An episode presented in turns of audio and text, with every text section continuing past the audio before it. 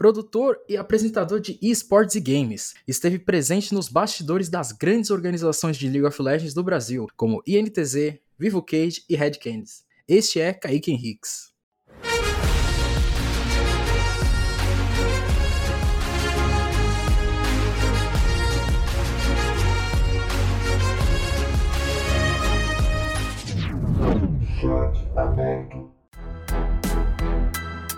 Salve fãs dos esportes, como vocês estão? Fechando mais uma semana aí desse mês aí de março aí com vocês, com chat aberto, podcast de entrevistas da ESPN Esportes Brasil.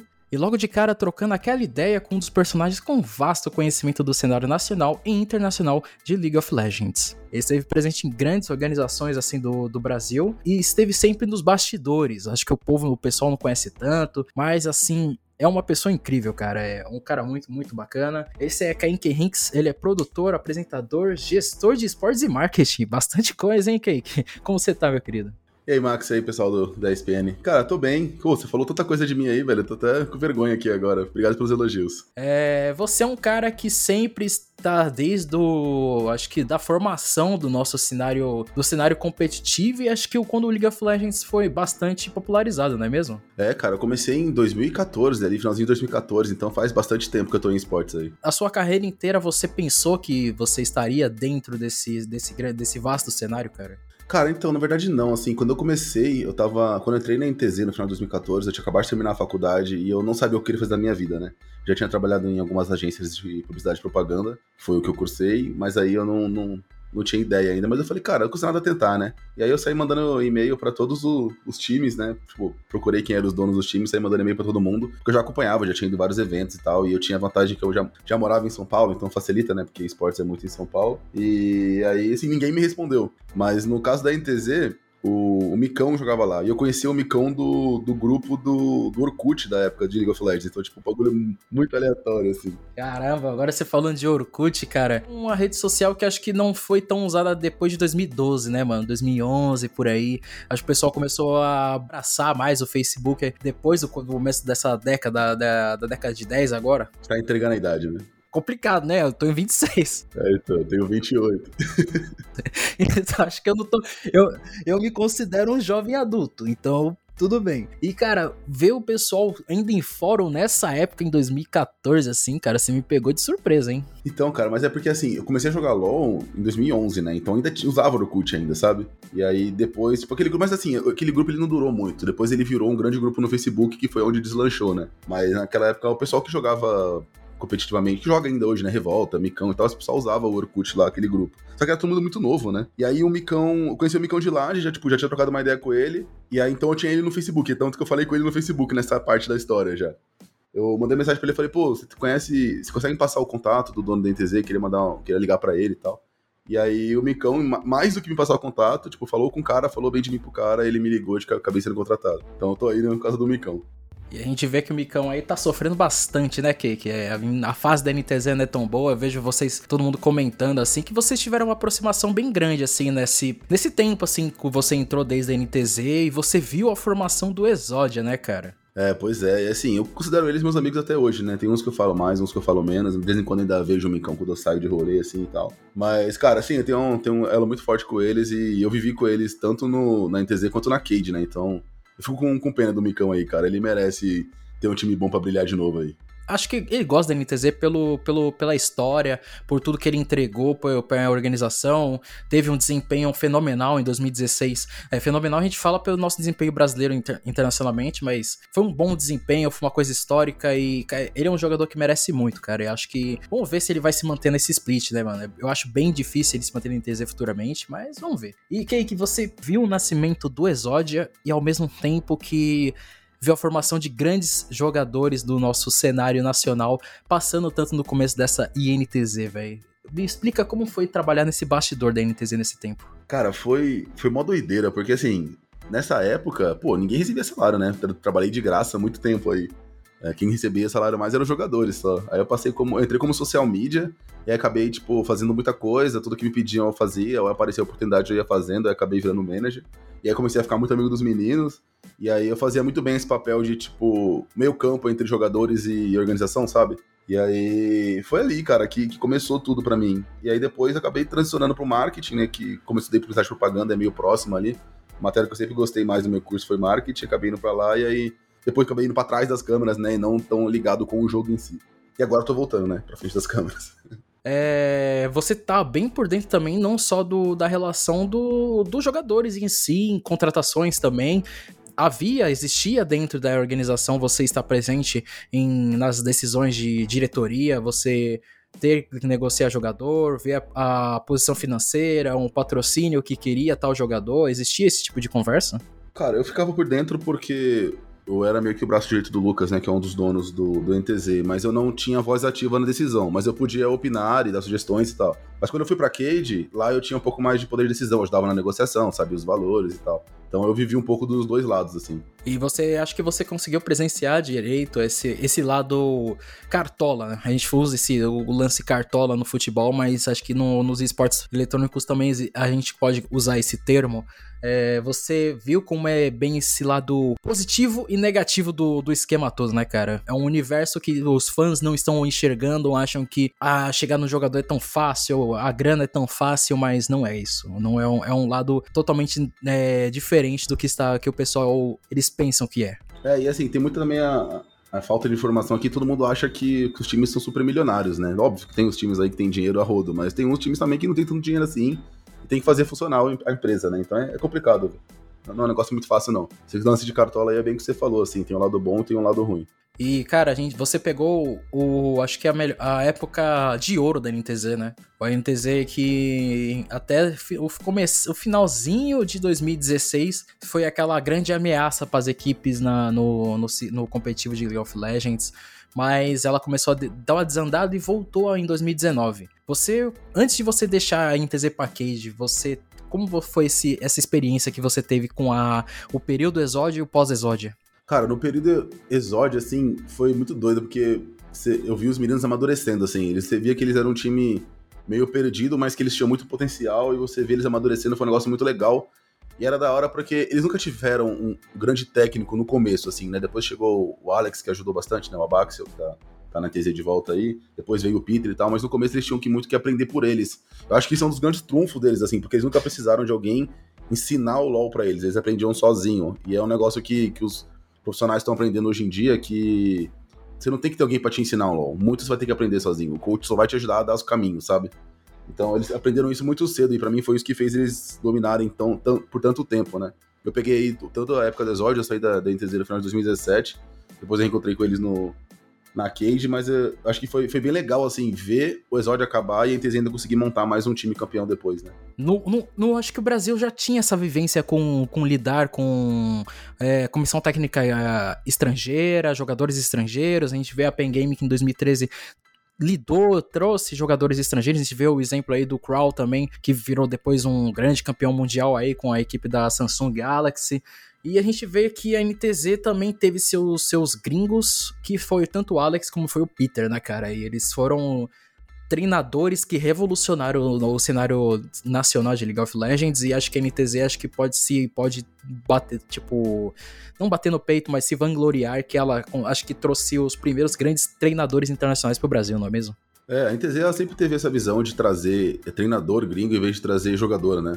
Eu acho que, na minha visão, deu muito certo. E depois o Peter acabou passando bastante conhecimento pro, pro maestro, né, que tá na, na Fúria hoje, que acabou sendo um grande maestro mesmo na, NTZ durante muito tempo, né? Ele que foi responsável pela segunda fase de vitórias da NTZ aí.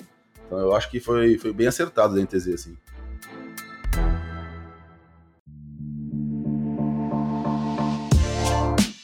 E, cara, a gente vê que você, como você falou anteriormente, foi pra, pra, pra equipe da, da Vivo Cage, que anteriormente virou Vivo Cage um pouquinho antes desse período vitorioso da NTZ, e agora acho que esse lado vivo, da Vivo também foi um fator crucial também para a organização conseguir reunir o Exódio totalmente de volta na, no período de 2018, não é mesmo?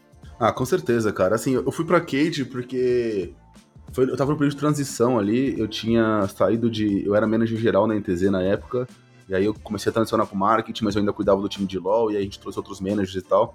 E eu senti que tava na hora de, de um novo desafio, e a proposta da Cade foi muito boa, o Edu que me chamou pra conversar, acabei indo pra lá. E lá eu ia ser CEO, né? Mais, mais posição de cartola mesmo, assim, tipo, tinha mais poder de decisão nas coisas, fazer as coisas do meu jeito e tal.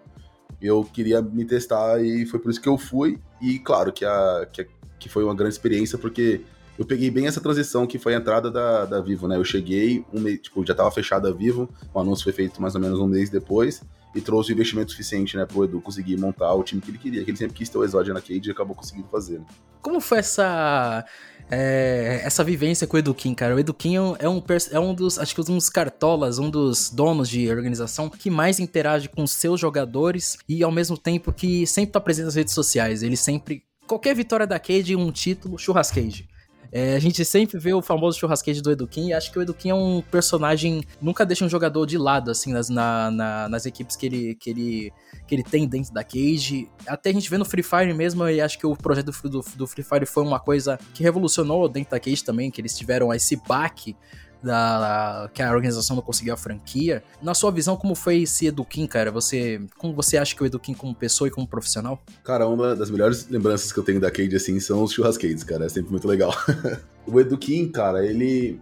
Eu gosto muito dele, assim, eu tenho boas lembranças com ele. Foi, foi um cara com quem eu tive uma boa relação, assim, ainda tem até hoje. Ele é um cara que eu acho que ele, ele tem um jeito muito diferente do que os outros times fazem, porque, por exemplo, a NTZ, não que eles não se importem com os jogadores, eles se importam, mas é muito mais uma empresa, é um negócio muito mais separado, assim, digamos, e, e na, na Cage é muito mais família, sabe? O Eduquim parece que trata os jogadores como familiares, todos eles, assim.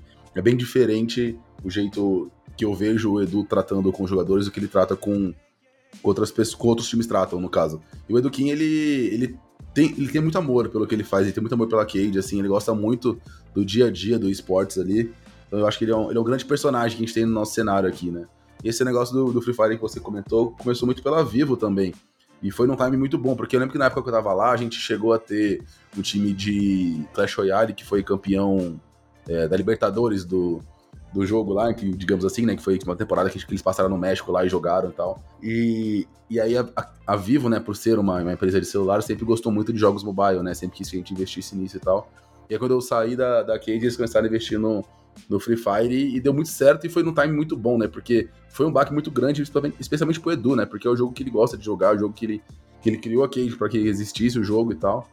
E aí deve ter sido muito duro para ele, né? Mas pelo menos a Cage tá vivendo, vivendo glória em outros jogos. E depois, com o bastidor dos esportes eletrônicos ultimamente tá bastante agitado aí. A, a gente fez uma reportagem com, explicando toda a situação do Flamengo Esportes no mês de dezembro também. O Flamengo que provavelmente pode vender a sua franquia também. Tem a situação da Netshoes Miners também. Eu acho e tô de olho. Eu acho que o Eduquim não tá, tá literalmente brincando aí. Ele tem as peças que ele suficiente aí. Aquele, aquele, aquele lance da Oi com a, com a Riot Make flopou, porque a Oi o, a empresa meio que acabou, acho que eu posso dizer como que acabou, e a, os, sinais, os sinais de, de telefonia da Oi foram repartidos assim para diversas para diversos lugares também. E acho que para Vivo entrar no CBLOL, cara, juntamente com a Cage, é agora. Eu acho que ter uma franquia no CBLOL com a Cage é tudo que o Eduquim mais quer, não é mesmo? Cara, eu, eu tenho para mim que grande parte da decisão da Cage ter ficado fora da, franquia foi por causa desse negócio da Oi aí, né? Que acabou melando porque era concorrentes e tal. Óbvio que tem outros motivos, né? Mas eu entendo que isso foi, foi boa parte do. Boa parte não, né? Mas foi pelo menos alguma coisa que foi levada em consideração. E eu fico muito esperançoso, porque assim, pelo que você já comentou aí, né? Mas tem a possibilidade de surgir duas vagas na franquia aí. Eu espero que a Cade fique uma delas, porque é um dos clubes mais tradicionais que a gente tem no Brasil hoje. Já fizeram grandes finais aí, se eu não me engano, eles nunca venceram desde que foi CBLOL com os pontos corridos e igual é hoje. Venceram só antigamente, quando era mata-mata e tal.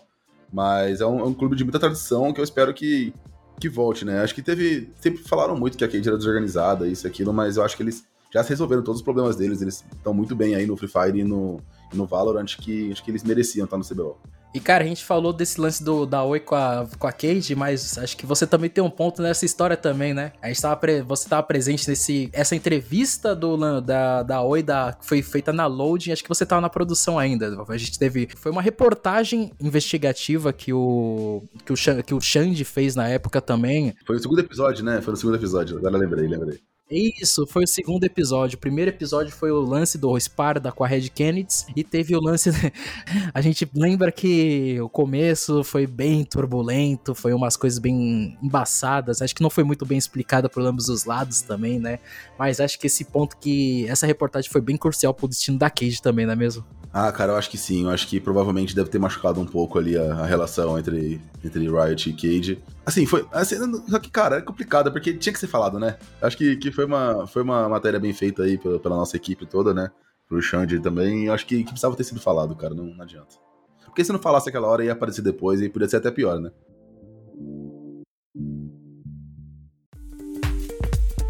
É, a gente fala, é, a gente abordou o assunto loading. Você é, entrou como produtor para tentar trazer o esporte, ajudar a trazer o esporte para televisão aberta, não é mesmo? É porque eu, eu, saí da Cade, eu tava num período, cara, eu dei um pouco de burnout, assim, saí de, de esportes, fiquei um ano e meio mais ou menos sem trabalhar com esporte, tava trabalhando com outras coisas. E aí apareceu a oportunidade de ir para load, né? O Vicenzo, que era o nosso cara que montou o projeto lá, chamou a gente. E aí eu fui porque eles precisavam de alguém que tivesse portas abertas nos clubes para conseguir contatos e tal. Eu não era produtor, né? Eu trabalhava mais com manager, marketing e tal. Mas tinha um encaixe muito bom ali em questão de, de, produção, porque eu conhecia todo mundo, né? Então era muito fácil de conseguir trazer convidados, as coisas que a gente ia acabar precisando bastante. Aí acabou que, eu, que, que era, foi por isso que eu fui lá pra Loading. E, cara, assim, foi um, Apesar de ter durado pouco nessa primeira passagem, eu acabei voltando pra loading depois, mas apesar de ter durado pouco essa passagem, foi bem legal, foi uma experiência bem legal. E, eu conheci você mais, acho que eu tive uma aproximação com você mais nessa segunda passagem, que o programa ficou um programa mais interativo, ele deixou aquele... Lógico, tinha um pouco de investigação, assim, em algumas matérias, algum conteúdo, mas a gente foi mais pelo lado do entretenimento dos esportes, não é mesmo? É, então, era, era um negócio mais notícias, assim, negócio mais fantástico, digamos assim, negócio fantástico da Globo e tal. Tinha muita matéria legal, mas tinha muita matéria investigativa também. E nessa segunda passagem, que foi onde gente se conheceu, era mais entretenimento, que também é muito legal, né? Também foi bem legal, assim. Sim, o pessoal era muito bom de verdade. E, cara, vamos falar, uh, deixando de lado, assim, esse, esse, esse, essa parte da TV. Você voltou para as câmeras com a Red Kennedy e você acompanhou esse, essa volta das glórias da, da, da matilha, tanto que vocês, vocês fizeram um documentário, não é mesmo? Fizeram uma reportagem. Cara, então, é, é muito doido isso, porque é o que eu gosto de fazer, cara, trabalhar com, com clube, trabalhar com um jogo em específico, assim, então eu fui pra Red para poder ser produtor também, né, seguindo o que eu tinha feito na, na Loading, e ali eu lembrei porque amo tanto esportes, assim, conheci os meninos ali, cara, foi uma experiência muito, muito legal, trabalhei com pessoas que eu já conhecia há muito tempo e nunca tinha trabalhado com, é, o Corradini, o Thiago, que é gestor lá de, de comercial, etc., e aí acabou que, em alguns momentos, eu acabei indo pra frente da câmera também, né? Eu fiz, até contracenei com o Gravitar, por exemplo, em algumas, algumas coisas que a gente fez, e aí a gente fez a produção do, do documentário, que foi, um cara, um negócio muito trabalhoso, mas que a experiência da Load ajudou muito também. Então, mas foi, cara, foi muito legal, assim. Eu, tipo, guardo com muito carinho a passagem pela rede. E a gente vê que você pegou a melhor fase deles, assim, que foi a vitória do CBLOL, cara. Pena que vocês não. que a pandemia ainda tava um pouco forte, assim, nesse final de ano, ainda mais pela nova variante. Mas você já pô, ia ter mais uma experiência internacional, cara sobre ainda documentando uma passagem do time em um, mundial, cara. A gente vê que joga muitos jogadores jovens ali no meio. Tirando o Titã, eu acho que o Titã eu, ele é entra nesse nessa nesse leque de jogadores jovens, mas ele é muito experiente. Ele é jovem, mas é experiente, né? Copeiro, ele tem muita. Acho que ele posso dizer que ele é o sucessor do BRTT no lance de ser o atirador principal do, do torneio. E, cara, você, você imaginava que ia dar esse resultado todo da Red nesse finalzinho de temporada de 2021? Cara, é. Foi muito doido isso também, porque eu entrei na, na Red uma semana antes da final, né, do, do CBLOL. E quando eu, quando eu cheguei lá, assim, eu, eu Pra mim, a Red era um time melhor, eu achava que a Red ia vencer, mas quando eu cheguei lá eu tive certeza, porque o clima era de muita confiança, só que não era aquela confiança de salto alto, era uma confiança de tipo, a gente vai ganhar, sabe? Eu fiquei na, eu fiquei na expectativa, cara, eu queria ter ido pro, pro Mundial de novo, porque eu fui com a NTZ, né, em 2015, eu fui lá pros Estados Unidos com eles, eu queria ter ido de novo com a Red, né, mas como você disse, vários fatores atrapalharam, né? Inclusive a pandemia. E que agora vamos falar um pouco, deixando esse, la esse lado de equipes, mas vamos falar das equipes, mas no CBLOL em si. Você acha que o, os jogadores antigos meio que desaprenderam a lidar com, com o CBLOL? Ou você acha que é uma coisa totalmente nova que a Riot está tentando inovar e alguns, alguns veteranos não estão conseguindo lidar? O que, você, que você acha desse, desse formato antigo e do formato novo, cara? Cara, eu tenho, eu tenho uma opinião um pouco diferente sobre isso, assim, já, já comento você falar sobre o formato, eu acho que vai fazer muito bem pra competição ter mudado pro formato atual. É, primeiro, ter 10 times eu acho incrível, e segundo, de ter Double Elimination é muito bom, porque um problema muito grande que a gente tem hoje é que a comunidade é, não aceita o time vencedor como o melhor, né? E agora você tendo Double Elimination, a chance de você mandar o melhor time e ter a confiança da torcida é maior, o que facilita muito pro desempenho internacional, na minha visão. E na questão dos jogadores mais experientes, eu acho que a idade não tem muito a ver, eu acho que é mais. Eles vão ficando mais velhos, a prioridade muda, e aí eles não têm mais aquela gana de jogar o jogo 18 horas por dia, igual a molecada tem, né? Então eles acabam ficando para trás aí pros moleques mais novos. Eu gosto desse formato, acho que é um formato mais justo e acho que dá uma segunda chance para uma equipe, é, muda totalmente o formato e o pensamento das estratégias e como elas vão se portar, porque geralmente muitas equipes que estão lá em cima a gente vê o exemplo do Flamengo, cara. Eu sempre boto o exemplo do Flamengo de, do, de 2000 e... Acho que o Flamengo de 2020 e um pouquinho do 2019. Ou do primeiro split que perdeu pra NTZ. Entram de salto alto e acabam caindo, e acabam caindo de uma forma que a gente pensa que depois a, a mídia, os fãs falam que foi flop. Você acha que esse formato é também uma, um, pode dizer, um tapa na cara da, do planejamento e que sempre tem que ter o plano A e plano B? Acho que sim. E é, o que eu gosto muito também da Double Elimination é que você meio que, que tira aquele negócio de que, ah, o time acordou num, time, num dia ruim e perdeu. Igual você comentou daquela final da NTZ e Flamengo, eu acho que a NTZ era um time que tinha como bater de frente, tanto que eles ganharam. Mas se tivesse sido Lauer e Winner, talvez tivesse sido diferente, né? As equipes brasileiras também, é uma outra crítica minha, eles têm que começar a, formar, a formar e esquecer um pouco os jogadores de lá de fora, cara. O, o maior exemplo agora é a Rensga, cara. Eles trouxeram dois jogadores, um jogador que estava parado quase dois anos, a Rensga tá quase perdendo a chance de ir pros playoffs, quer dizer, ela vai ter que depender de um milagre. O jogador da Academy, que ninguém dava nada, meteu, lançou um pentakill ainda nesse novo na, na fase de pontos e tá jogando muito e tá mostrando que nem parece que é um jogador novo. Não, e é muito doido porque você pensa que ele não tava indo bem no Academy. E ele chegou no CBLOL e tá, tipo, muito bem. Na verdade, não é que ele não tava indo bem, né? O time Academy da Renzi não tava bem. E, e é legal porque vieram dois coreanos e subiu o menino da base e ele que tá sendo a estrela, sabe? O menino que é brasileiro. Eu concordo com você que eu acho que precisa esquecer um pouco do, dos gringos aí, focar um pouco em desenvolver talento aqui no Brasil é, a coisa que a NTZ começou lá atrás, que eu acho que ainda vale a pena, é o que a gente estava falando de trazer um coach gringo, acho que ainda vale a pena, a gente não tem grandes técnicos aqui ainda. Tem alguns muito, muito bons, como o Maestro, o Kalec e tal. Eu acho que ainda, ainda dá para trazer, para você espalhar conhecimento, trazer coaches gringos. Mas acho que os jogadores, acho que realmente está na hora de dar uma focada no Brasil. Ou esquecer um pouco da Coreia e pensar em outros mercados alternativos. Trazer, sei lá, por exemplo, da Turquia, alguma coisa assim, porque tem, tem jogadores lá que também são bons, são muito mais baratos. Mas eu ainda sou a favor de procurar brasileiros, cara. Concordo plenamente com você porque nada supera a qualidade de você poder falar a mesma língua todo mundo. E a facilidade também e a sinergia. E a sinergia. Você acha que essa cultura do. Você que já trabalhou com, outro, com nessas dessas grandes organizações, esse lance de choque de cultura também foi um fator muito importante nessas horas de contratação? Cara, acho que na contratação nem tanto. Acho que os clubes não levam tanto em consideração assim, mas no dia a dia é, influencia muito. É muito difícil mesmo, assim. Você vê às vezes o cara que. O gringo que às vezes vem sozinho, não tem, por exemplo, quando você traz um coreano só e vai trazer dois, você vê o cara ficar meio isolado, não tem como. E às vezes o cara vem de um país de primeiro mundo, né? Como diziam antigamente, primeiro mundo e tal. Ele vem para cá e não tem confiança no, no Brasil. Às vezes o cara precisa ir no hospital e não tem confiança no médico. Tipo de coisa assim que não, você não vê no dia do jogo, mas acontece, sabe? E é um negócio que influencia muito no dia a dia, cara. Muito mesmo. As coisas estão mudando e acho que o suporte que o pessoal também tá dando pros jogadores gringos também é uma coisa que tá mudando também. Acho que tá tendo, acho que um trabalho de escute maior também, como era do que foi feito no passado. Acho que as equipes brasileiras estão se preparando melhor e acho que a Riot tá dando um, um olhar maior também em relação também nas contratações, não é mesmo? Porque agora que virou franquia, a Riot pode estralar os dedos e qualquer coisinha que for, ela pode dar um motivo de tirar a franquia da organização, não é mesmo? Mais ou menos, né? Porque também depende dos outros times, se eu não me engano. Até porque acho que tem que ter uma aprovação maior aí da liga, porque todo mundo é sócio. Mas assim, eu acho que é muito mais fácil pra Riot meter o dedo, porque eles têm um pouco mais de controle sobre a situação agora que, que é um círculo fechado, né? Que é um negócio que não fica mudando toda hora. E outro assunto que eu ia falar também é esse lance dos rolês, né? É, acho que o cenário de League of Legends é diferente de outras modalidades, foi o cenário mais aberto em relação aos, aos jogadores, staff, e acho que até mesmo os fãs conseguirem interagir uns aos outros. Isso é uma coisa bem diferente dos esportes tradicionais, que é tudo fechado.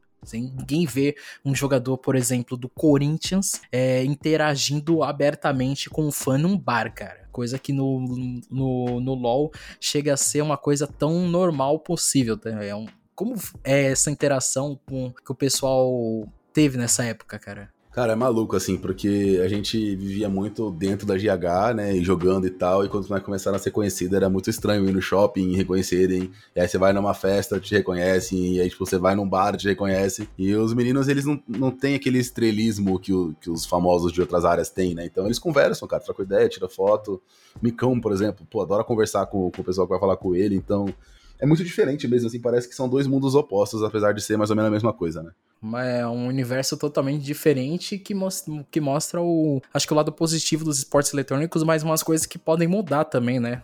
A gente não se sabe se as, as organizações podem pedir para os jogadores serem um pouco mais fechados, terem uma restrição maior também, porque a gente não sabe do dia da manhã, né? Tipo, querendo ou não, eles têm que se proteger. Acho que a, a liberdade que eles tinham antes, acho que foi um pouco de sorte que hoje em dia, pelo jeito que está as coisas, ainda mais que a gente tem. Ainda estamos numa pandemia, pandemia pandemia aos poucos está acabando, mas eles têm que se proteger. A gente vê o exemplo agora do Minerva, que ele ficou, que ele pegou Covid e ele teve que, é, ele teve que ficar, um, acho que longe de um jogo, de, um, de uma semana de jogo também. E é bem complicado essa hora, porque pode afetar até uma semana de jogo de uma equipe inteira, não é mesmo? Ah, com certeza. Ainda mais no CBLOL, que é um campeonato de tiro curtos, para pensar, não são tantos jogos assim. Então, um ou dois jogos que você perde aí já tem um impacto gigantesco, né? Cara, foi uma conversa muito boa, mano. É, acho que eu precisava ter uma, uma, trocar uma ideia com você sobre esses sobre os bastidores das equipes no, nos esportes, porque é uma coisa que, que ninguém conhece, cara. Pouco, poucos são que tem essa vivência dentro, dentro dos bastidores, conheceram os jogadores, saberam essa, souberam lidar com a vivência deles, ou como eles sofreram, como eles, eles comemoraram, como foi essa esse lado humano dos jogadores. Gente, os fãs não sabem, os fãs não sabem, até um pouco da mídia também não sabe. E quando conversar com uma pessoa que sabe é sempre bom, que é sempre alimenta também o nosso conhecimento também do lado humano deles, não é mesmo? Ah, sem dúvida, cara, jogador, assim, é um ser humano como qualquer um, assim, quando, me deixa muito irritado quando eu vejo algum fã falando que os moleques só jogam pra ganhar dinheiro, pra ganhar um saláriozinho no final do mês, porque não é verdade, mano. Os caras se importam muito em ganhar e se dedicam muito, treinam muito, e é muito triste, tipo, eles não terem o devido valor quanto a isso, sabe? Cara, vou deixar o espaço agora para você divulgar suas redes sociais, né? Para você falar um pouco das suas redes sociais. Eu sei que você é um cara bastante ativo no Twitter também, comentando um pouco de LoLzinho, mas também de outras modalidades também, cara. O espaço é todo seu. É, eu gosto muito de esportes, né? Então eu acabo comentando vários, vários tipos de jogos diferentes aí, mas principalmente LoL, CS e Valorant. É, minhas redes sociais são arroba Kaique Henriques, Kaique com C e Henriques com S no final, que é arroba Kaique Henriques tanto no Instagram quanto no Twitter, então você me encontra por lá, muito fácil. E acho que é isso, Max. Das minhas redes sociais é isso. E é isso aí, fãs de esportes. Espero que vocês tenham gostado do nosso papo aqui. É, eu vou ficando por aqui. Não se esqueçam de seguir a gente nas nossas redes sociais, tanto no Twitter como no Facebook ESPN Esportes Brasil. Eu vou ficando por aqui. Até mais, abraços e tchau, tchau.